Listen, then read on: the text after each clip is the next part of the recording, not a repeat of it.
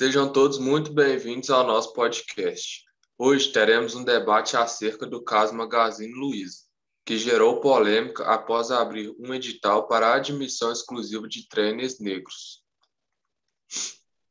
O que gerou polêmica, né, diante esse caso, foi exatamente a atitude de Magazine Luiza de ter lançado um programa de trainees e vagas de emprego exclusivo para funcionários negros, que estava focado ali no desenvolvimento para liderança. A partir daí, o projeto ele foi alvo de críticas né, nas redes sociais, porque algumas pessoas começaram a interpretar como uma ação algo ilegal, né, e também fizeram até a utilização do termo racismo reverso para poder criticar a atitude dessa empresa. Em contrapartida, é, especialistas do direito alegam que essa atitude né, de Magazine Luiza de, ter, de contratar funcionários negros se enquadra no que se diz a respeito da ação afirmativa, que tem por seu objetivo aí combater os efeitos da discriminação que já foram ocorridas no passado e tirar essa visão que foi depositada sobre os negros. Desde então, não pode ser visto como algo ilegal ou racismo, devido negros serem fortemente excluídos ali do mercado de trabalho. Por outro lado, nós já notamos que os brancos possuem a maior parte né, de acesso às vagas de trabalho. A questão é, o problema do mercado de trabalho e da ausência de negros é racial, econômico ou educacional? Se for econômico, basta distribuição de renda. Se for educacional, basta levar os anos de estudo. Mas se for racial, aí a questão é diferente. Nós precisamos de uma intervenção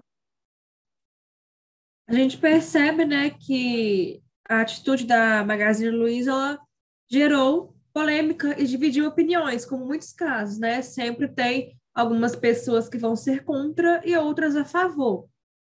Algumas elogiaram né, a iniciativa da empresa, outras se opuseram, falando aí do racismo reverso, que a Júlia citou, né? Que a gente vai falar é, sobre isso em alguma pergunta aí para frente.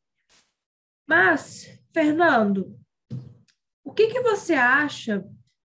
Você acha que o caso da Magazine Luiza em promover um processo seletivo exclusivo, né, para admissão de trainers negros, você acha que se configura como um crime de racismo?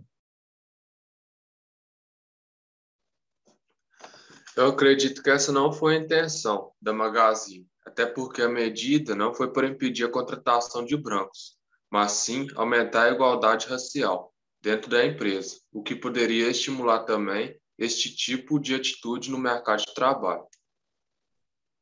Sim, né? Outras empresas poderiam olhar essa, atitude da Magazine Luiza e inspirar em fazer também outras ações, né?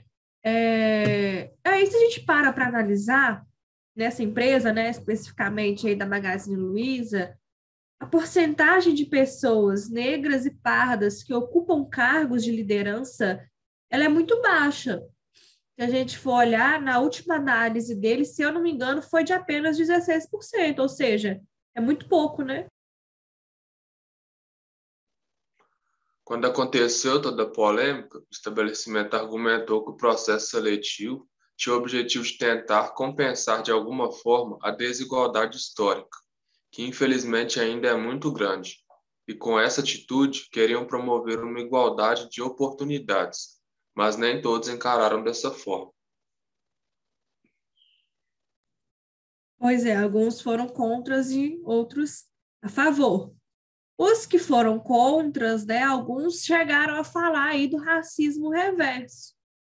E será, Marlon, que esse termo, racismo reverso, ele pode ser utilizado? Será que ele é devido?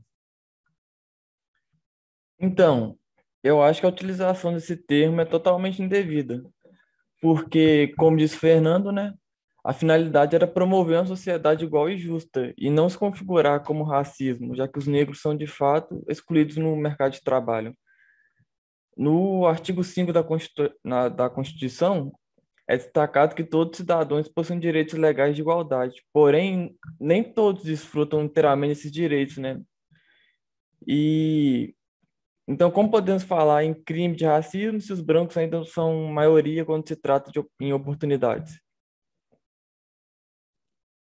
Se fosse assim, não poderia nem existir leis como Maria da Penha e tantas outras, né, que protegem e asseguram tratamentos desiguais.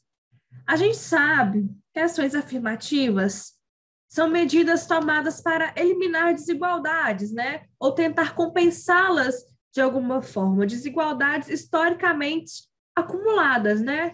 Sendo assim, será que esse quadro ele se enquadra aí como uma ação afirmativa, Júlia?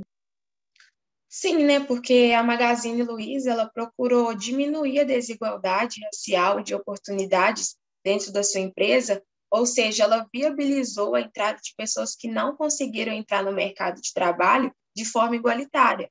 Então, nós podemos citar também aí a teoria de Florestan Fernandes sobre o mito da democracia racial, ou seja, brancos e negros não estão no mesmo patamar de igualdade.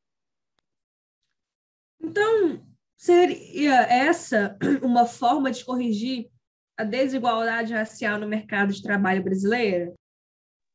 Com toda certeza, né? Até porque a lei permite desigualar para igualar, ou seja, a lei funciona como um instrumento né, de reequilíbrio social. Marlon, para a gente terminar, para você, qual seria então o objetivo dessa ação da Magazine Luiza? Para mim, eu acho que era promover a igualdade de oportunidades racial no mercado de trabalho e enfrentar o racismo, né, que é o principal. É, eu acho que essa é uma ação que convida outras empresas a participar também do projeto nacional de inclusão de jovens negros e negras e respeitar e apoiar a promoção da igualdade racial no trabalho. Sim, para que é, aquela porcentagem de 16% possa aumentar, não somente ali na empresa do Magazine Luiza, mas em tantas outras, né? Que pode ser aí taxas de porcentagem maiores ou menores.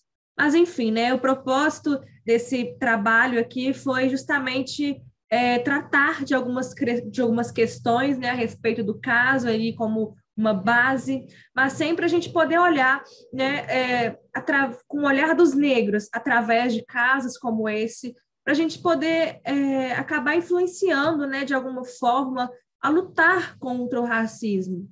A gente sabe que nós não somos iguais, mas nós devemos ser tratados como tais, não é mesmo? Enfim, nós ficamos por aqui. Até a próxima.